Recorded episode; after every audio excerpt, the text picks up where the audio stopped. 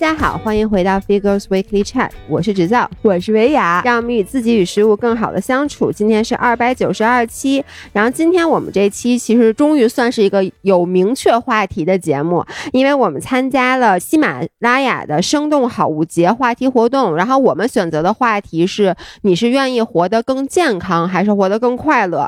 大家在十月二十四号晚上八点至三十一号前往喜马拉雅的首页搜索“喜马双十一”，参与这个话题互动。我估计啊，到时候就支持哪个话题，然后呢，你就有机会赢取像 iPhone 十四啊、戴森吹风机等等的礼物。听着可不错，听着不错，而且我觉得这也不需要你干点什么，你就过去选一下你所支持的这个话题方就好了。大家听到这播客是礼拜三，礼拜三是应该是十九号，所以是下周一，下周一就可以参加了。所以，哎。你是选择活得更健康还是更快乐？这真的是一个咱俩的这个题目，是不是给咱们俩量身定制的？我也觉得是，我的脑门上就写了“健康”俩字儿，是吧？我的脑门上写了“健康又快乐”。你脑门可够大的！你知道，我刚一看到这个题目，我的第一反应就是，我觉得成年人不应该做选择。就我都要，我要既健康又快乐，又长寿又有钱，又多金，对，长得还美，对，长长久久什么都有。哎呦，哇塞！就是什么都想要，但是我想，因为他本身西马这次我的理解，他是想策划一个类似于有点辩论式的节目。然后呢，当时我代表啊，直接选了咱俩的这个立场。如果非要只能选一样的话，我们还是选择健康多一点，选的好，对不对吧？因为我觉得作为一个成年人，尤其到咱们这岁数，身体开始有一些不太 如意的地方了。某些人可最近不如意地儿有点多。对。所以我觉得年纪越大，越觉得可能还是健康更重要一点。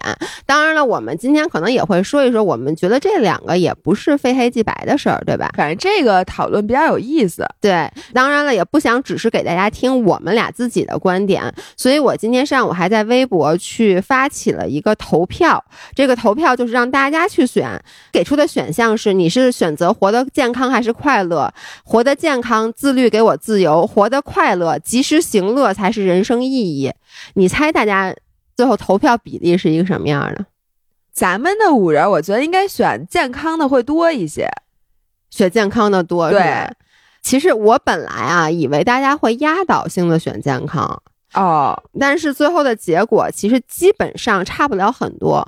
嗯，就是百分之不到六十的人选择了健康，然后剩下的人都选择了快乐。这样，我先给你读一下大家给出的一些论点啊。你看啊，第一个人就说说，我觉得凡事没有绝对，小朋友才做选择，成年人当然什么都要，这不就是我的选择吗？难道不可以既快乐又健康？想吃什么吃什么，想做什么做什么，只要不暴饮暴食，坚持锻炼，运动融融入生活，一样可以很健康。我觉得这个就属于可能比较一个中立的观点。然后呢，红红说一定要快乐，不快乐我一定没法健康。但是不健康，他也没法快乐。对，其实我就是这个观点。然后呢，啊，对了，我还让大家猜大家的立场。呵，这还用猜吗？对。然后呢，有人就说说你们的立场太容易猜了。基本上，姥姥肯定是健康，姥爷肯定是快乐。所以一会儿啊，我想咱俩就给大家举一些例子，是你主张快乐的，我主张健康的，让大家看一下，咱们其实也是能站在对方的角度去想问题的。不过我觉得这可以啊，因为你知道怎么说吗？就说，之所以辩论这个形式有意思，嗯，就是因为每一个人他都是一个复杂的人。对我吧，你看起来我是一个肯定站这一边的人，而且你肯定是自律，给你自由，然后你就选择健康的人。对，但是呢，其实人是真的是一个复杂的动物。你知道你发的视频我很少看，我也不是不看，但是我看其实会给我很大压力。因为你的所有的视频，不管是 vlog 也好，然后告诉大家怎么跑步那个计划也好，我跟你说，看的时候我心砰砰直跳，我就觉得完蛋了，完蛋了，我的 老伴儿这么的自律，我该如何自处？就是这种感觉。而且你看，你每次一发视频，大家都会说说看姥姥的视频就觉得生活过得特别的自律，所以大家都是没有斗志的时候看看我，然后需要安慰的时候看看你。哎，我特别想知道大家是在什么样的心态去看你的视频？就是我问你啊，就是那种特别自律、正能量、阳光，比如说什么设计计划的这种视频，你是在自己本身状态已经很好的时候去看锦上添花呢，还是在自己状态不好的时候去看去激励自己呢？我肯定是锦上添花。呃，我也是，是吧？就是我状态不好的时候，其实反而不会去看很多这种特别正能量的视频，因为那个只会让我更加的觉得自己一无是处。我觉得是趋势，就是如果你现在是在一个正向循环里边，呃，就算你还没有达到视频里那个人的高度，嗯，但是呢，你是在往那方向走的时候，你就愿意看这个视频锦上添花。如果你现在正在走下坡路，因为人嘛。它总是跌宕起伏的，就是你有时候就是往上的，有时候因为你上去，你总得下来。在你往下走的时候，你就不能再看那个了。那你在特别负能量的时候，或者状态特别不好的时候，你看点什么呢？我冥想，我真什么都不看。我既不想往下看，我也不想往上看。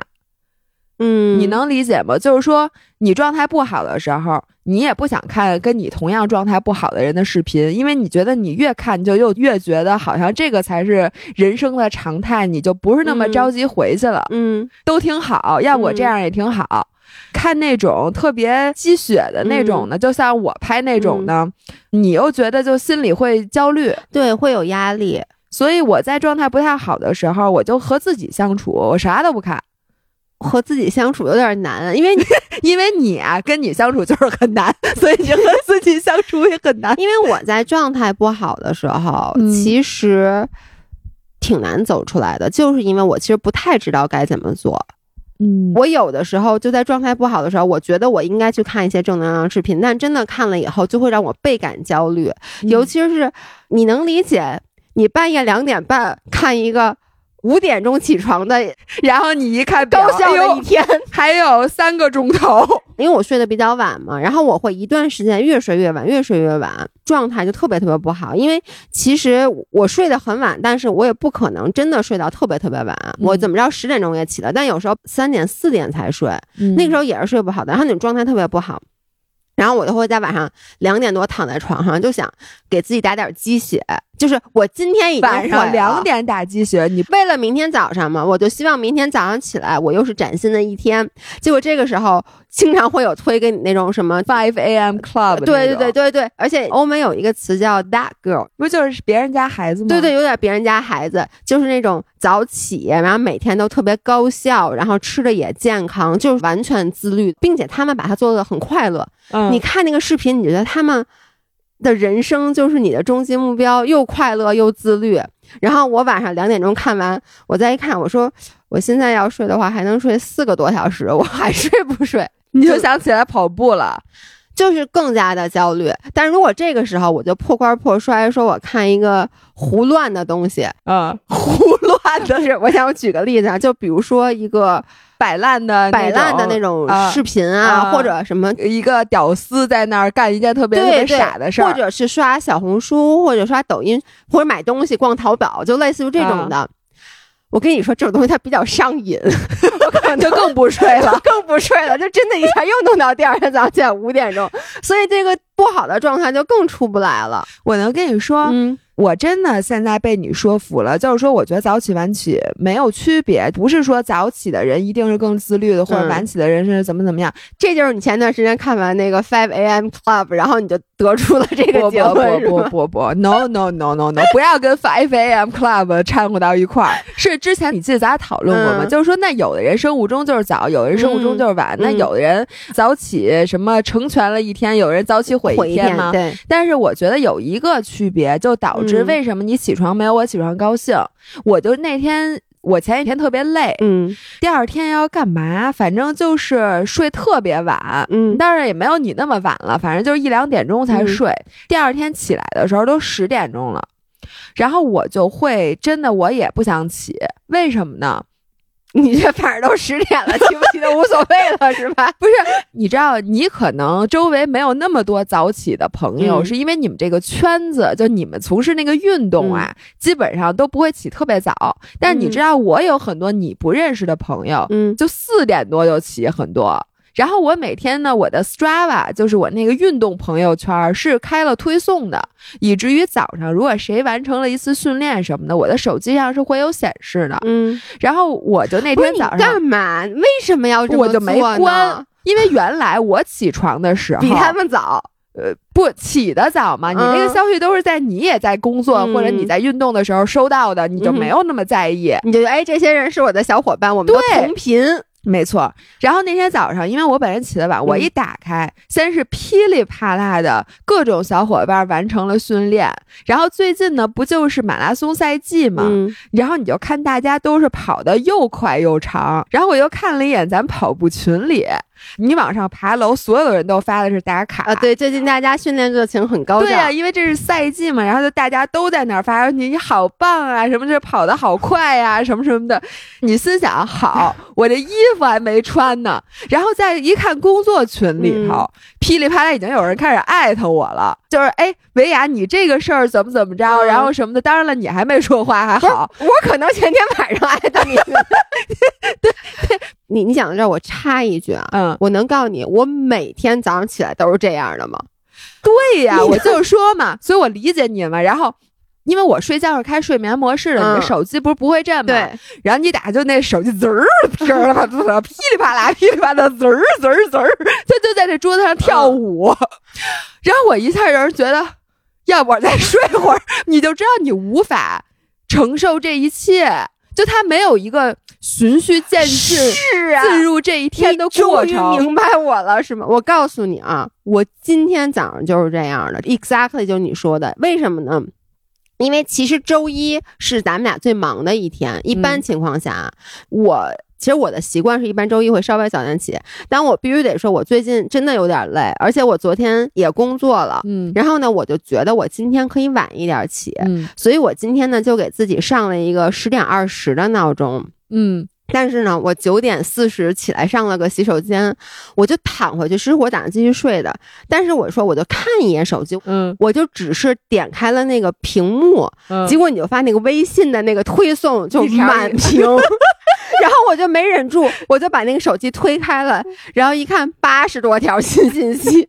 你知道你的整个状态一下子被砸醒了那种感觉，但是呢，我点开以后，我看了你们说的话，我也不想回，我就，想说你们干嘛呀？我就觉得就好像你从一个特别安静的房间把你们家门打开，外面就是夜店，就咣叽。然后你当时唯一的想法就是想把门关上，让我远离这个世对，界。所以我就看到那些信息了，我把手机给关了，然后我说我一定要再睡到我闹钟叫的时候，但我就再也睡不着了。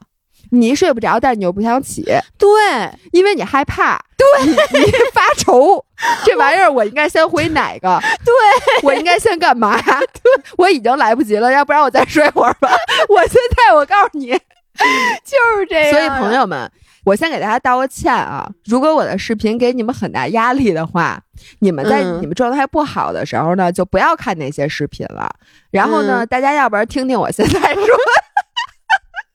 第一个是我非常理解姥爷的感受，所以你接着要跟我们讲一讲，你其实，在生活中那些健康和快乐。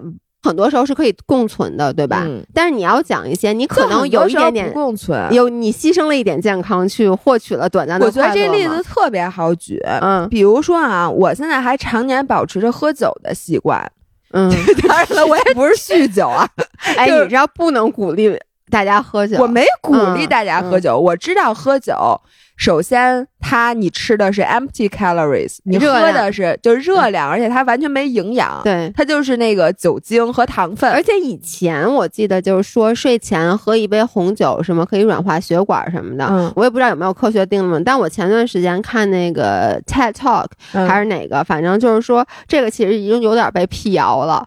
说就可能是酒的厂商去打造的一个概念，反正就是说经过实验证明，你每天晚上喝一杯酒一点儿都没有能帮，或者跟吃半串葡萄对效果对对对对，或者嚼俩葡萄籽或者吃点葡萄籽，吃点葡萄籽那补剂可能效果是更好的。但是呢，你也不可能每天晚上喝一瓶，所以它软化血管那效果肯定远远不如它的不好的对对那个点。对，是这个点。然后又是 empty calories，嗯，然后呢，你喝完了之后还影响你的新陈代谢。酒精在你体内的时候，嗯你是不太可能合成肌肉的，嗯也不太可能去反正干他该干的事儿，他得先把这事儿干了，嗯因为他在他眼里，身体呃在有酒精的时候，他是把酒精给弄出去进入到了一个紧急模式。你说我不知道这事儿吗？我五年前我就给大家讲，嗯但是为什么还喝酒呢？而且为什么是在牺牲健康的情况下、嗯还喝酒呢？我现在也在寻找一个答案。为什么呢？就是你知道吗？我们家不是最近定期组织德州局吗？嗯，小伙伴愈演愈烈，就每次都有人在我们家沙发上晕倒，对对对吧？然后有的人还曾经在我们家地毯上吐了五次，就抱着垃圾桶。然后你说，其实我的压力宣泄的途径很多，，对，呃，人家说什么运动也宣泄压力，对吧？你现在也宣泄，录播课也宣泄啊，啊，录播课也宣泄，冥想，对，也也是一种嗯调节的方法。那为什么大家都喝酒的时候，我还是想喝呢？我就是因为觉得喝酒很开哎心。，我其实在这儿想问一个所有喝酒的，因为我觉得我相信大家都知道喝酒一定是一个不健康的事儿，嗯我相信所有人都知道这件事儿。作为一个曾经喝很多酒，但是我现在真的是不喝酒了，嗯我特别想问大家，包括你，嗯，就是你到底是喜欢喝酒，那肯定不是啊，还是喜欢喝完酒之后那种嗨的感觉？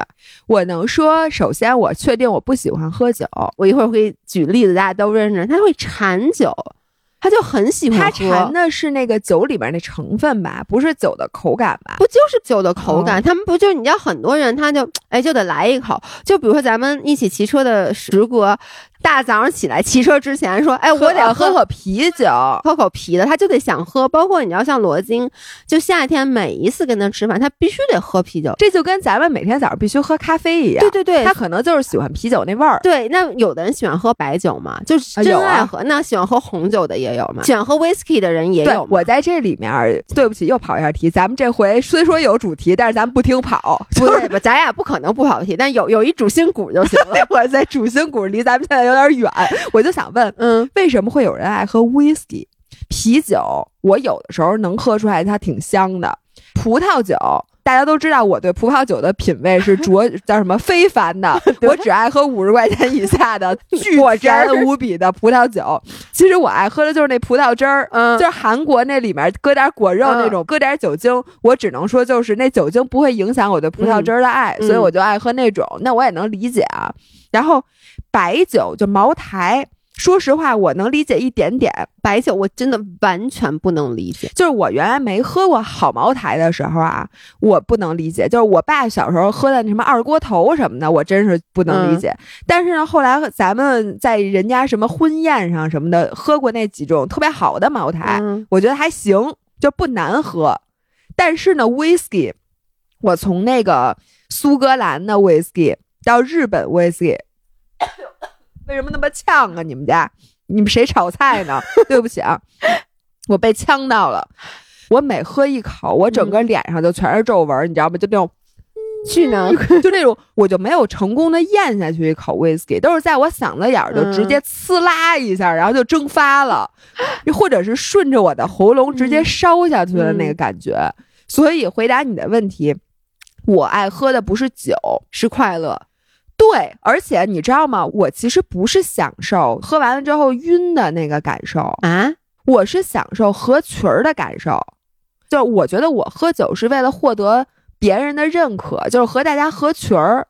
嗯，你知道，我觉得最尴尬的事儿就是一桌人大家都在喝酒，推杯换盏，结果你说你不喝，你就坐在那儿，然后那个时候就好像众人皆醉我独醒的哎，我那个感经。常这样哎，你不觉得你自己特招人烦吗？我不觉得，因为你这样，我觉得这就是咱俩的区别。你知道有一个词叫 sympathy drunk，就是我出于同理心，我也能喝醉，因为我是一个同理心非常强的人。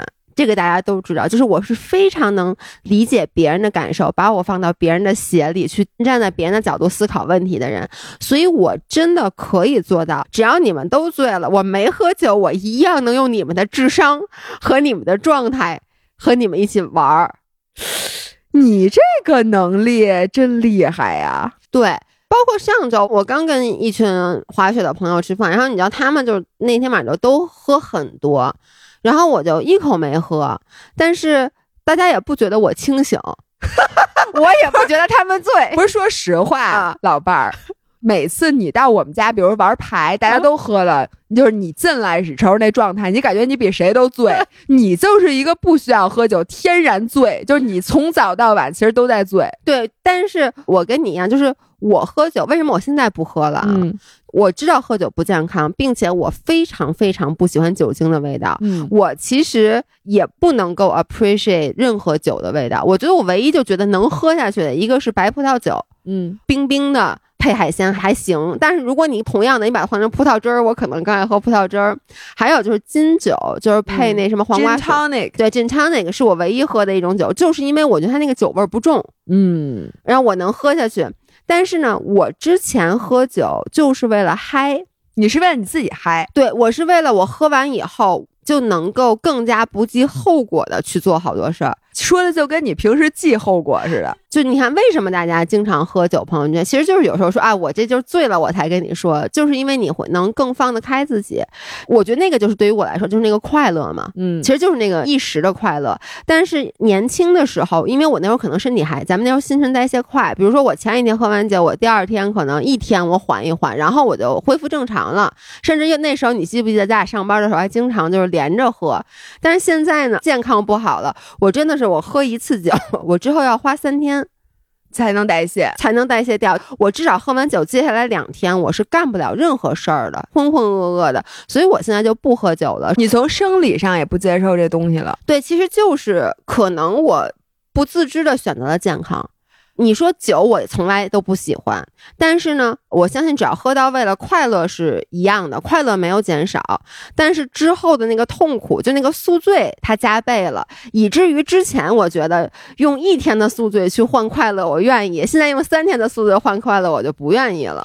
那我为什么愿意呢？嗯你知道吗？我有好多刻骨铭心的夜晚，都是和喝酒有关的。而且会不会是因为我觉得你也是有节制的人？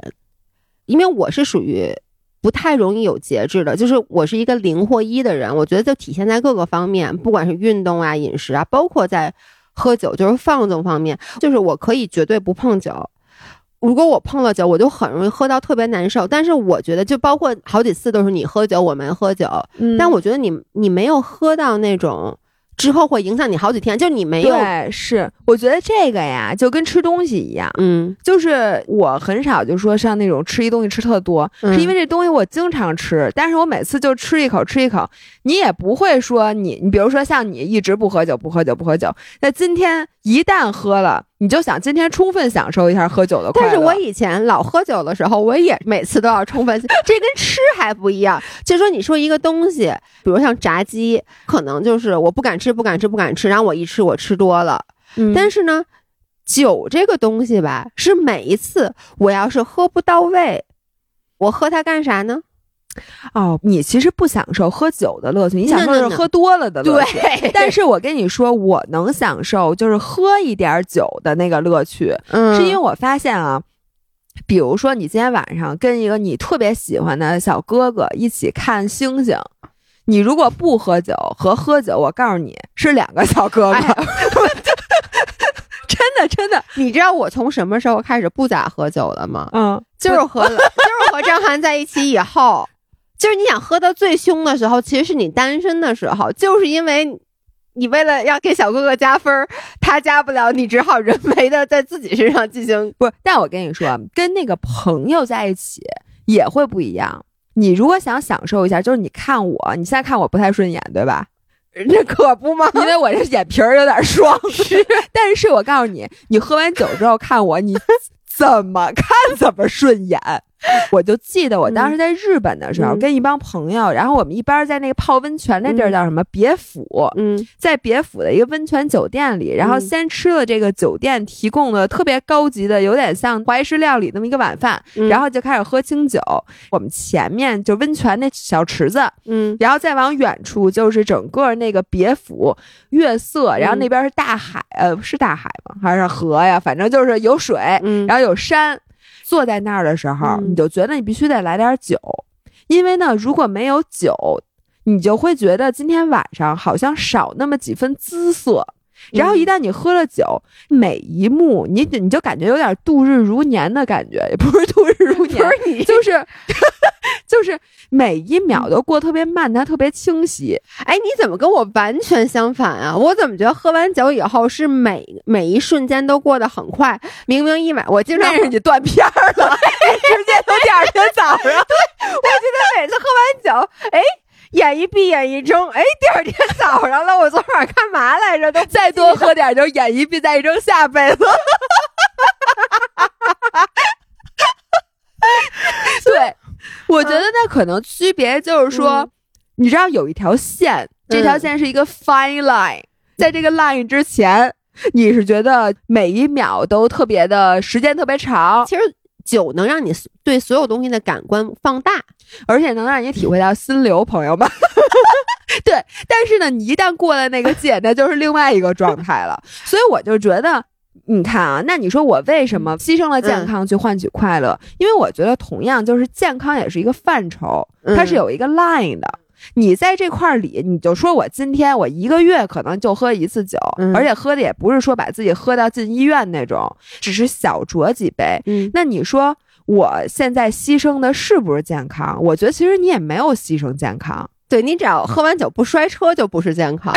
你是你喝完酒摔的车。我有一姐们儿那天给我发一照片儿，嗯，发一照片，你不用跟我 whisper，我知道这件事儿，就是他腿上缝了十几针啊，就整个那个腿都摔烂了。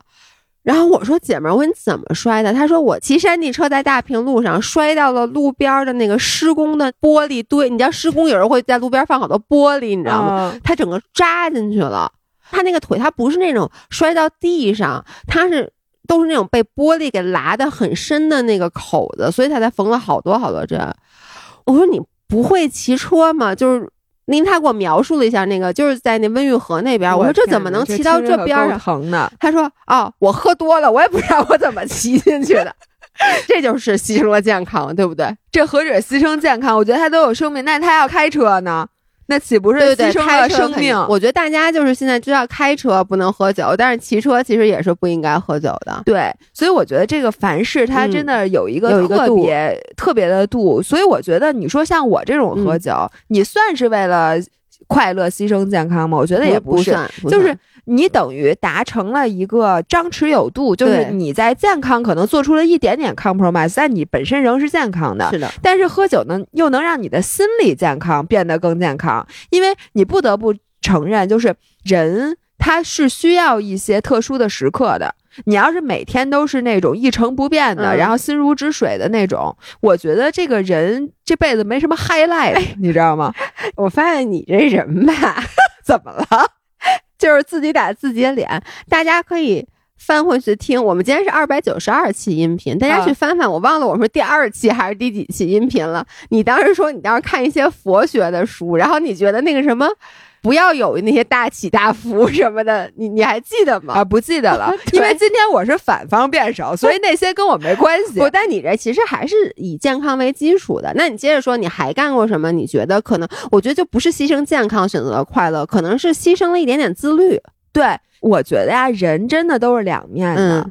比如说，你看我在这个运动方面，或者我在什么早起啊、什么做工作计划这些方面，我就是很自律，就是我要把这些东西都做好，恨不得一年的、一个月的、一周的规划，然后按这个计划表来执行，然后每天不放弃一分一秒的时间，对吧？但我对钱的态度完全就不是这样。咱俩曾经在音频里挺早的了，跟大家讨论过，就是咱俩都是不理财的人。对。我真的不知道我挣多少钱，我也不知道，我也真的不知道你给没给我发工资，我也不知道 MCN 给咱们打没打钱，对，我是真的不知道。然后呢，我也是现在真的不理财，嗯，是因为我理财里丢过好多财，就跟你一样，就是哎。我是不是曾经买过一个什么理财产品？我记得我某一天晚上买了一个理财产品，哪家银行哪家公司的不记得了，然后在哪儿买的？不记得，怎么找？不记得，买多少钱也不也不记得，然后最后那密码你肯定也不记得。对，因为你连这 app 是哪个你都不知道。对我就是我当时换手机的时候，选择了从 iCloud 上下载，嗯就我没有等它点对点传输，结果呢，发现 iCloud 怎么下载都下载不下来。嗯以至于我就等于把这个手机当做一个新手机，然后重新把那些 app 下回来，我就完全忘记了我还有那个理财 app。嗯，直到我也不知道有一天怎么想起来，我就觉得我怎么有就少了好多钱，还有这么点儿 对我真的是，我怎么少这么多钱呀？我不应该只有这么点儿钱，我花哪儿了？然后我才突然想到，我是不是在某个 A P P 上曾经买过理财？嗯结果我就是那 A P P 的名字，我死活想不起来，然后我也没有办法恢复我的手机，我折腾了真的是好几天。我才找到那个 A P P，又开始找密码什么的。后来，我现在真的，我的钱都存在活期里头，跟我一模一样。我根本就现在就不敢。大家听了以后都气死了，你知道吗？对，我还跟红红煞有介事的录了一期理财。我说那个，我我要向你学习，嗯我说我要把钱什么分成三份儿什么的。到现在好几个月了，那三份儿也没分出，可能都花了。对，花的钱可以分成三份儿，一份儿吃，一份儿买东西，另外一份儿瞎花，反正就都花了。我发现我在这方面嗯是一个完全不懂延迟满足的人。嗯比如说啊，我前两天去跑步，嗯就看到了一个写了“拉伸课”三个字。嗯然后我干的是什么呢？首先就是拉伸课这个概念，嗯我有我知道。嗯，然后呢，我也听别人去上过拉伸课，我确实也挺想去上拉伸课的。嗯但是我对拉伸课这个 category 下面就有没有什么专业的品牌、价位什么的一无所知。嗯然后我就站在那拉伸课前面问他，嗯我说你这个拉伸课多少钱呀、然后人家跟你说什么一百多块钱一节。班的人啊，我想是不是都会是先在大众点评上查一下，看一下这家机构行不行，然后呢，是不是再横向比较一下，比如说附近。还有哪些做拉伸课的这个机构？然后再问他一下，说你单次这个钱，你办卡就比较一下价格，甚至也跟别的机构嗯就是横向比较一下价格。但是对于我来讲，我就是我从心里知道，我就是懒。嗯我并不是说我不在乎钱，我也不想吃亏，但是我就是想都没想说，那你先给我来一节，嗯就我先上着。我发现我订酒店买东西都是这样的，对我从来订不到便宜的，而且就基本上会订一个特别贵的，我也不知道为什么，打车什么的都是。没事儿，你看我想省钱，最后往往更贵嘛。呃对我是连想这个想法每次都在我头脑中划过，就像流星一样。嗯但是我最后永远都改不了，我只做了那个最快的选择。就比如说咱俩聊天儿，嗯，你给我推荐一东西，我就会直接打开淘宝，就买。一般左上角那都是广告，我不会点那个，我就会点右上角那个或者第二排的那两个，随便点一个进去就买，连券儿都不带领的。嗯我也是。你要不说你是我老伴儿的，看都不带看的。然后订酒店，就比如说我这回北马跑不了，我不是可能要去无锡嘛，嗯我就查了一下，大概我订在哪儿的酒店比较合适，然后我就打开去哪儿就直接订了。结果我发现，我订完了之后。我才去问，其实你知道吗？好多人都去无锡，嗯我就应该先问一句，说你们都住哪个酒店，从哪个渠道订的，我再订。但是呢，我都是先订，嗯订完了之后，回头人家跟我说说你傻呀，说你就从无锡的那个马拉松的官网进去，嗯。人家有推荐的酒店，从那个他们的入口进去，不但便宜好多钱，而且还包什么送到起点的巴士，还带无锡定制的拖鞋，嗯嗯。还带什么打包的早餐什么的，而且比我订的那个还便宜一百多块钱，嗯。我没改，因为那你还得打电话，太麻烦了，就特别麻烦。然后呢，我也从来不退货，嗯这个你也不退货。对，然后我那天就想，我为什么在理财方面，就是在钱的终于要圆回来了。是如此摆烂的一个人，嗯真的就是诚心。这跟快乐和健康的关系在哪儿？我想说的是，我发现人真的是不可能所有地方都自律，也不可能所有地方都不自律。咱们认识的人真的都是一个套餐，嗯咱们没在音频上讲过吧？就是那个有一个我认识的跑步大神，在我眼里就是一个完美的人。他跑得特别特别快，嗯。并且呢，我认识他的时候，我觉得他是一个每天正能量爆棚的人，然后特别有 leadership，就是你跟他一起去参加活动啊什么的，他会提前组织、提前计划，然后嗯。提前给你嘱咐好多好多好多，然后还会等你什么的，就是你感觉他就是一个天生的领导。嗯。但是呢，我发现我另外一个朋友也认识他，嗯。但是在工作环境中认识的对。他。他就说说这个人是那种特别摆烂，工作上特别摆烂一，点儿都不思进取，然后欠钱不还，对，家庭关系也很不好，整个人的状态就是他觉得这个人混得特别次，然后我就很难把那个人和我认识形象你很难叠在一起。我太难叠在一起了，我一下就觉得这个人在我眼中我都没有办法再直视他了。嗯然后我突然回想到我自己，我其实觉得人都是这样的，嗯就是你不太可能在所有方面都特别绷着，嗯，也不可能在所有方面都特别的放松。那我觉得，是不是这个状态才真的是健康的状态？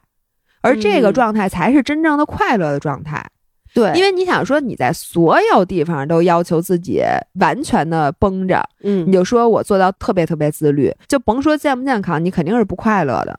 对但你要在所有地方都摆烂，其实你也不快乐，因为你总想跟别人去比嘛。我觉得我这两年心态有很大的变化。其实你看，年轻的时候，刚才就说我喝酒、去夜店，然后我觉得我干了所有不健康的事儿都干了，是因为我觉得年轻的时候，是不是因为你身体好，所以呢，你就会去更加的肆无忌惮的去享受这些可能相对而言比较及时的快乐。但是我觉得随着年纪越来越大，然后你就会发现，至少我现在觉得啊，大家都觉得我一定会选快乐，但其实你要真让我选，我一定选健康，是因为我现在深刻的发现，健康是一切快乐的基础。那肯定的呀。你看啊，咱们就拿喝酒来举例子，我为什么现在不喝酒？刚才说的是因为我觉得宿醉太难受了，嗯，宿醉的那个痛苦，它已经不能够弥补之前我那一点点的及时的快乐了。就是你身体不舒服是不快乐的。我胃口不是一直特别好吗？然后我老想胃口不好，你不是肠胃经常不舒服吗？然后你就说什么你吃不下东西，我内心其实是非常羡慕的。包括就是我们有时候一起吃饭，有的朋友他就吃两口就饱了，像悠悠那种什么都不爱吃。就觉得吃饭是一个工作，我就打心眼里特别羡慕，然后我就经常在想，侯世瑶你丫怎么就这么爱吃？就我觉得我的基因里对食物是有一种无法控制的欲望的。嗯，但是呢，偶尔比如说你感冒了，或者这段时间我肠胃不好什么之类的，然后我就真的是有那种就是吃东西没有胃口，想到一个什么以前特别想吃的东西有点恶心，你才发现你一点儿都不快乐。是就是我每次都是在你们那个吃不下的时候，我就想，哎呀，我我不是老说吗，我说我也想得这病，我也想吃不下东西。等到真吃不下那东西那天，就每一次都想，我现在愿意以全世界所有东西为代价，我愿意长胖五斤到十斤，但是你能不能把我的胃口还给我？所以就是你以为的很多快乐，包括我们现在进行很多及时行乐，你觉得啊，我可以牺牲健康，是因为这时候你还有，嗯，你一旦没有了健康，你再去看看你还有没有这个快乐。我觉得大部分人就不会能信誓旦旦的说，我觉得健康不重要，我得先快乐了。你看咱们当时微博那个留言里面，嗯所有说我肯定选健康的人，他肯定要不就是刚病完，要不就是还没好呢。一般你真的就是说身体出点什么小毛病的人，你一下子就知道孰轻孰重了。因为我原来就说过一句话，就是你原来啊老觉得有些病应该不难受，没事儿，对，你最后发现没有这回事儿，你哪儿难受哎，都特难受。而而且就是有的时候。你不到那一节骨眼儿，你不知道这个东西对你很重要，比如你的尾巴骨哎，你说太对了。当时我就觉得，就让我挑啊，啊，如果你挑一个地方让它骨折，你是不是挑尾巴骨？对，就你就觉得你应该要不就挑肋骨，要不挑对尾巴骨，因为其他地方的骨头都很重要嘛，对对？吧？你就觉得这俩地方那不是人退化的没用吗？你说你要尾巴干嘛？结果我可是尾巴骨折过的人，让我来告诉你，尾巴骨疼，你整个人都动不了。因为呢，尾巴那个地方它它在人的核心就正中间儿，对，然后真是牵一发动全身，你哪怕就是转一个身、扭一个头，你都能抻到尾巴骨。是，而且就是包括咱俩的腰不是都有伤吗？我嗯现在就想，咱们小时候家长老会说什么小孩没有腰，我我其实现在还不是特别能理解这到底是什么意思。然后呢，我第一次腰伤了，其实就是当时我只伤了一点点，一点点哦。如果当时我就静养。休息其实不会特别严重，但是我就是在腰伤了以后，我继续去跳舞。其实你知道腰伤是不能穿高跟鞋的，好像你穿了高跟鞋以后，你的压力会更大。但是我就是去客户，我记得当时还是那个做顾问的时候，穿巨高的高跟鞋，然后跳舞，结果就突然一下我就下不了床了，就在床上躺了两个星期。然后你才发现，原来腰是这么重要的一个部位。打喷嚏都得要腰，然后上厕所也没法上，就你上半身是不可能直立的。所以这个真的就是，我觉得你不到那个时候你不知道。但是我想问你一个问题啊，嗯就比如说啊，就从小穿秋裤，嗯知冷知热的那种，到老了可能能帮你减低一些你老寒腿的几率。嗯，那你会选择小时候就一直穿秋裤，因为穿秋裤的不好的地方是丑。我告诉你啊，让你要让我现在选，嗯，我肯定选穿秋裤。你已经得老寒腿了，已经。我不是得老寒腿了，而是我现在知道关节的不适到底能给你带来多大的影响了。就比如说我的膝盖，嗯我我之前不是伤过我的膝盖吗？包括我去年滑雪，外面那骨头给伤到了。后来我不是还那在北大湖还哭，因为没法滑雪了。然后呢，我当时就想，我休整这一年，今年肯定好了嘛。嗯结果我昨天我穿的是那双软鞋，软鞋还能穿，但我今天把那双硬鞋找出来了。我今天上午说，我说这都一年了，整整一个夏天我都没有用过这块骨头。结果我踩进去，我系上鞋带以后，我一弄依旧疼。一年了还对，疼我觉得这就是是关节就应该是永久。当时是我不是穿软靴子也不行吗？现在就是我不碰肯定没事儿，我摁也没事儿，但只要我穿上那双鞋还是疼。但是你知道吗？就刚才那个问题、嗯 h o n e s t l y 现在选我依旧选择小时候穿裙子，是因为可能我还没有经历过你这种关节什么不疼，嗯所以当你还没有失去它的时候，你永远会对我就是说吧，你没事儿的时候，你都能大言不惭的说啊，这东西没关系，不重要。我跟你说，张维雅，你不是还想八十岁去跑马拉松吗？等到你六十岁的时候，你只能拄拐走路的时候，我再问你，你小时候穿秋裤吗？我想说，我你现在就打算穿秋裤，被我吓到了。现在就想赶紧活下辈子，赶紧把秋裤给我准备好。哎，我读一个那个留言啊。这个人说：“我曾经以为获得快乐最重要，所以肆无忌惮的吃垃圾食品、熬夜、懈怠运动，直到体检后发现自己得了癌。手术室推出来那一刻，我告诉自己，这条命要好好珍惜。没有健康，一切都是浮云。现在健康饮食，加强运动，就这样每次检查还是提心吊胆。明天我又要去见肿瘤科医生了，祝我好运吧！我要健康的、快乐的生活下去。”祝这个五人好运。，对，祝这个五人好运。所以就是你如果没有一个健康的身体作为这个基础的话，你所有的快乐 at least 都是短暂的，因为你可能就死了。我是觉得呀，快乐也分高级低级。嗯，有的快乐，我觉得那不叫快乐，那叫 excitement，爽那叫兴奋。对，它是爽，它是一种不可持续、不可进阶的快乐。就比如说你的即时满足，比如说我要吃这个，我吃到嘴里了，嗯，那你说这个快乐，比如说你给它打分是五，这个分数不会随着你下一次吃它而增高。就比如说我嗯今天吃巧克力，这快乐是五，那你只能是 diminishing returns，就是你下一次吃它只可能是四，或者它嗯还是五、你不嗯可能你第二次吃这发现它的快乐变成十了。但是高级的快乐，我觉得第一它是可持续，首先没有边际效用递减，就是你干这个事儿干这个事儿干这个事儿，它快乐越来越少，反而它会快乐越来越多。就比嗯如说咱们长期养成习惯，比如说你滑雪，嗯，那你最开始刚上雪的时候的快乐，肯定没有你现在滑的好的时候快乐多，对吧？你肯定是滑得越好，快乐越多的。像你跑步啊，或者干很多建立在健康之上的那个真正的快乐，不受边际效用递减的定律的限制。嗯然后第二呢，它是可持续的，就是你哪怕你每天都干这件事儿，它对你整个的幸福的指数也不会降低。哎，但是你说到这儿，我其实接下来我其实嗯想讨论的，因为大部分人，包括咱们刚刚讨论的，就是健康 versus 快乐。嗯其实你想的都是牺牲健康是，比如说我饮食不注意，我熬夜，我酗酒，我抽烟，所有人都非常明摆在明面上的一些所谓的不良嗜好。嗯但是可能你做的时候会有一时的爽感，这就是你说的所谓的比较不叫低级的快乐，而叫我的更加原始的快乐。嗯就是你不需要通过加工，你所有的动物都是能体验到快乐，他不需要学习这个快乐。但是，我接下来其实想问你的就是，其实极限运动的快乐和健康其实也是相悖的，没错，因为极限运动越来越追求极限，嗯，你速度越来越快。早晚把自己作死，越来越。高，自由浅浅的越来越深，这种东西带给你的是快乐的。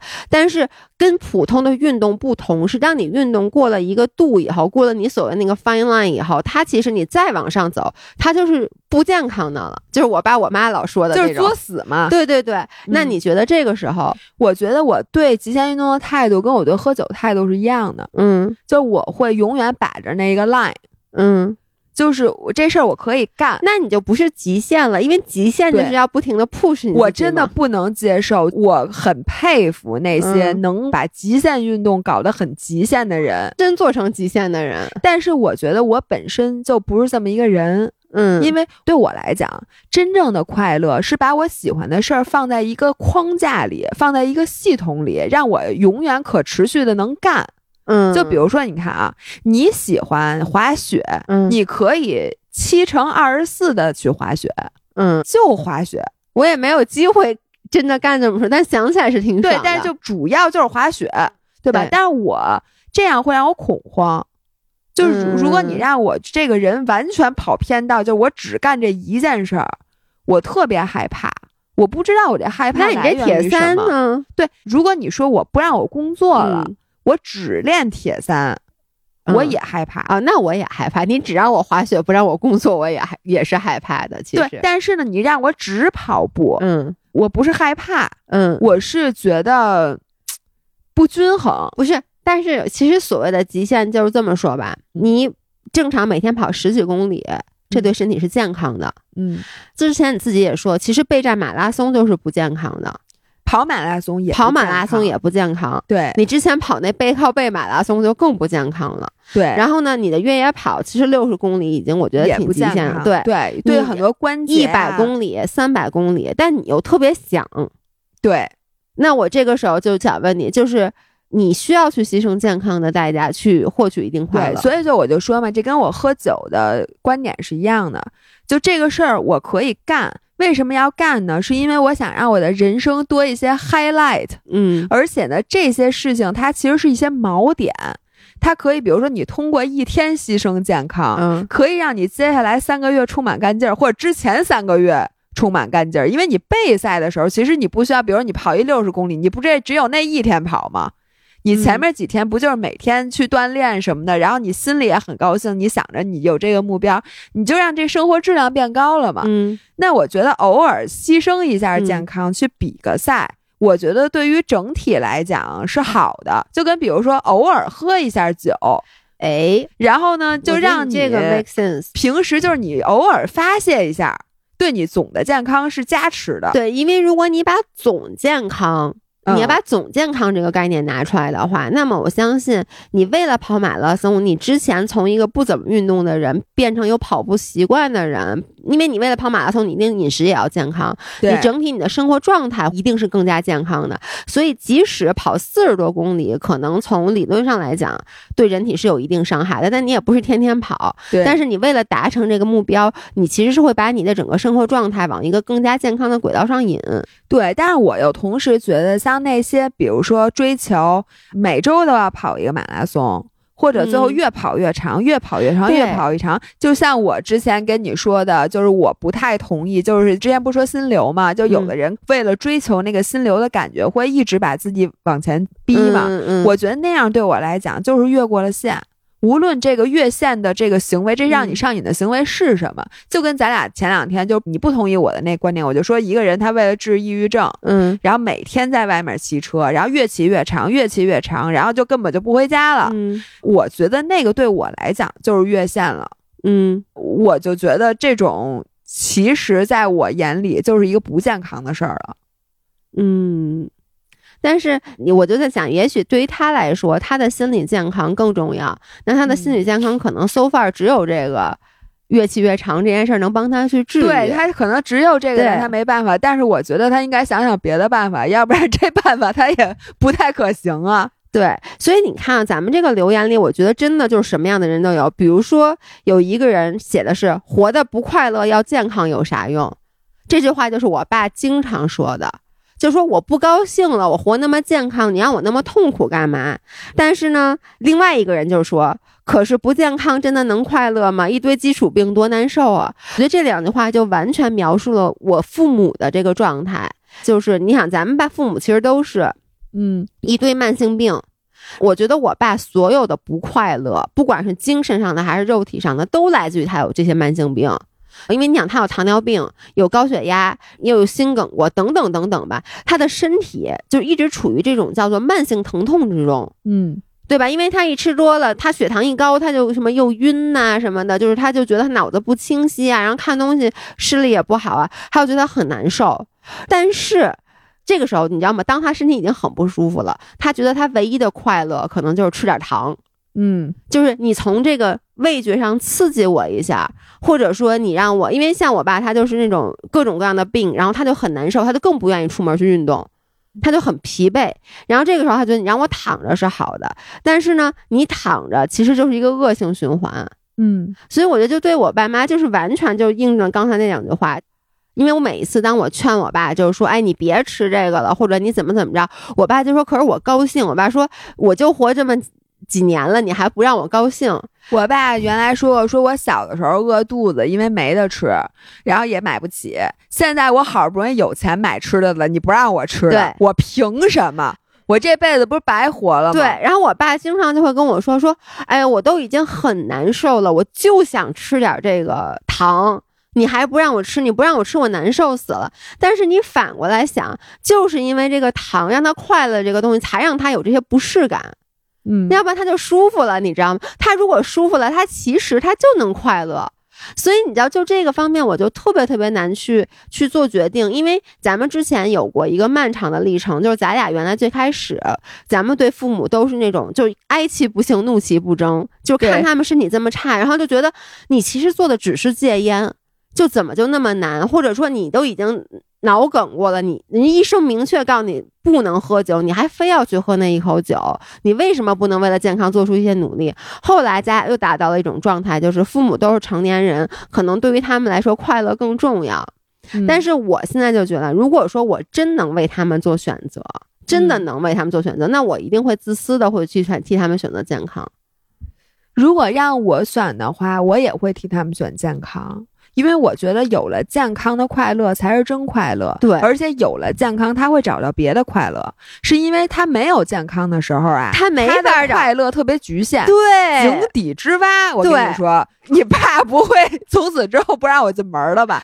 就你的快乐能是什么？就是睡觉、对，吃糖、吃点猪头肉，吃点心，对，让人给你按摩，对对吧？你还有啥？对对。你股票也不赚钱，你还能有啥，对吧？而且你说你还有什么花钱的？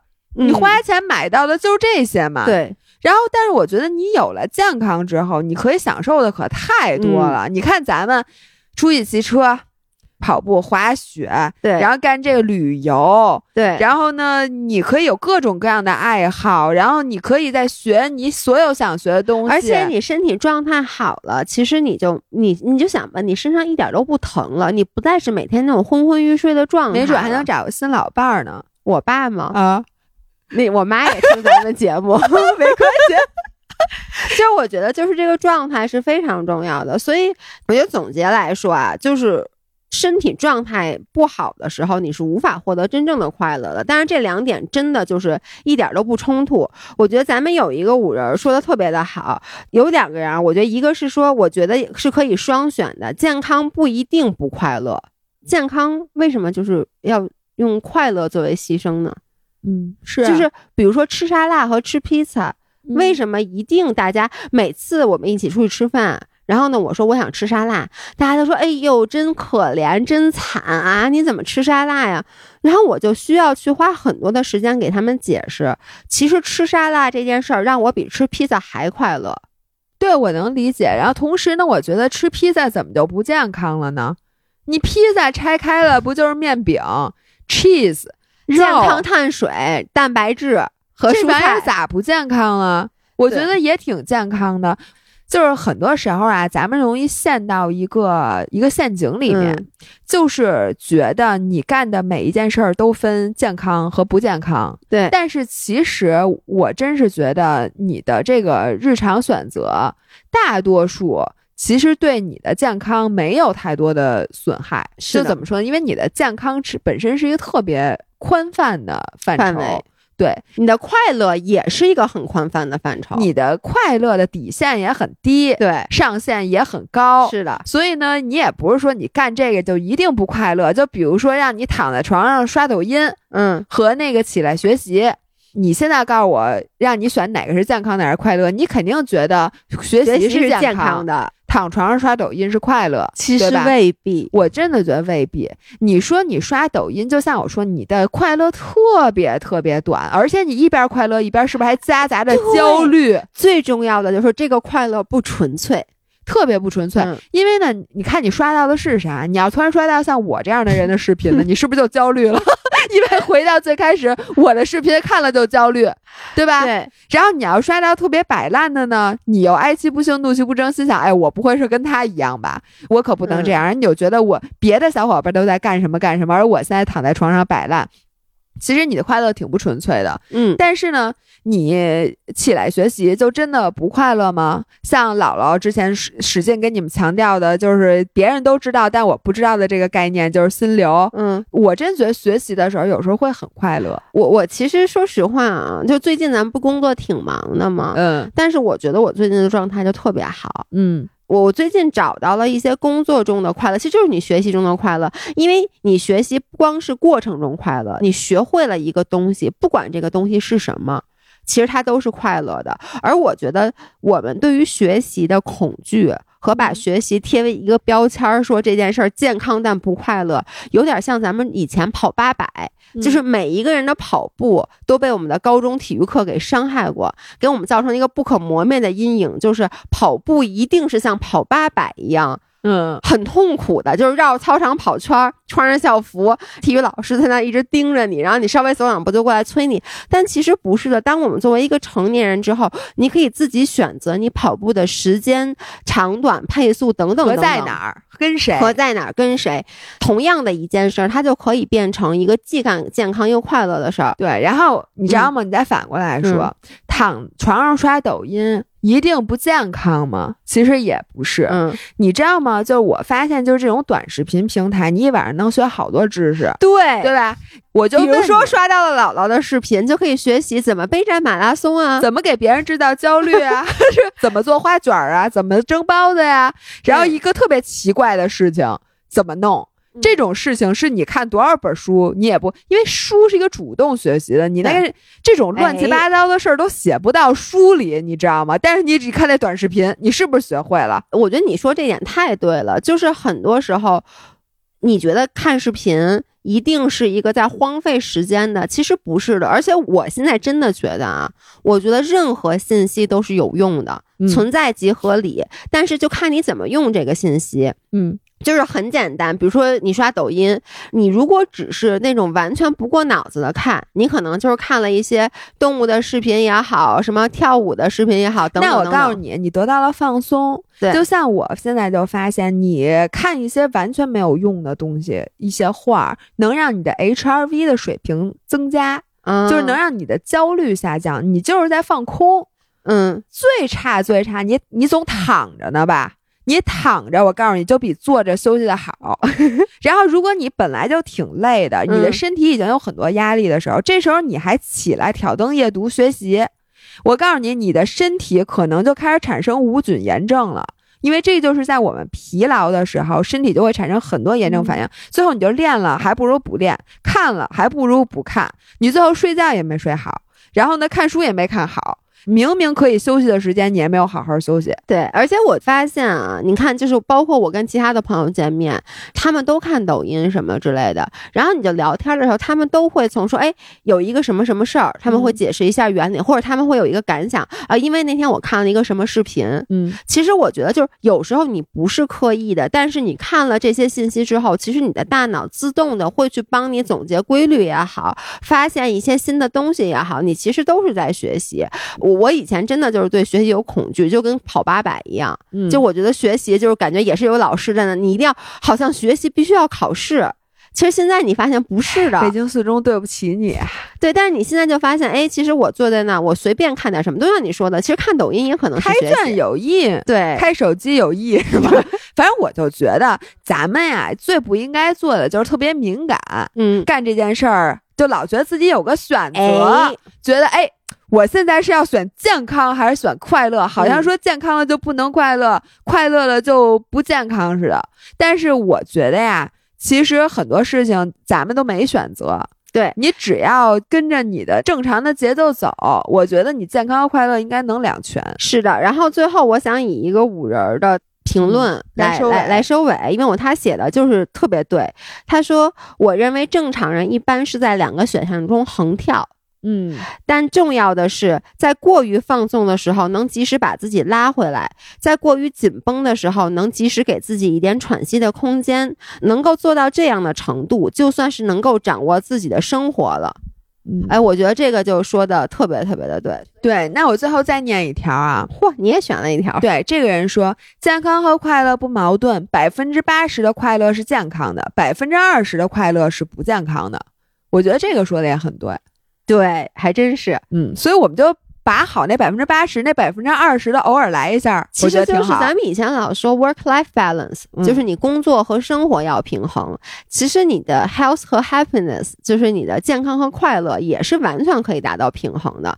不是说你一定要为了其中一个就让另外一个彻底的就消失对，了。咱不是说了吗？百分之八十这俩是合二为一的，就一起追求。咱们尽量追求健康的快乐，然后那个不健康的快乐不健康的快乐，我告诉你们，给他找健康的理由。我觉得这个世界上所有不健康的快乐都能找到理由。就是你看刚才能把躺在床上刷抖音说出如此高尚的这个理由来，喝酒也能给你找到很多的理由。你刚刚不说了吗？就是心理健康，啊，对呀、是吧？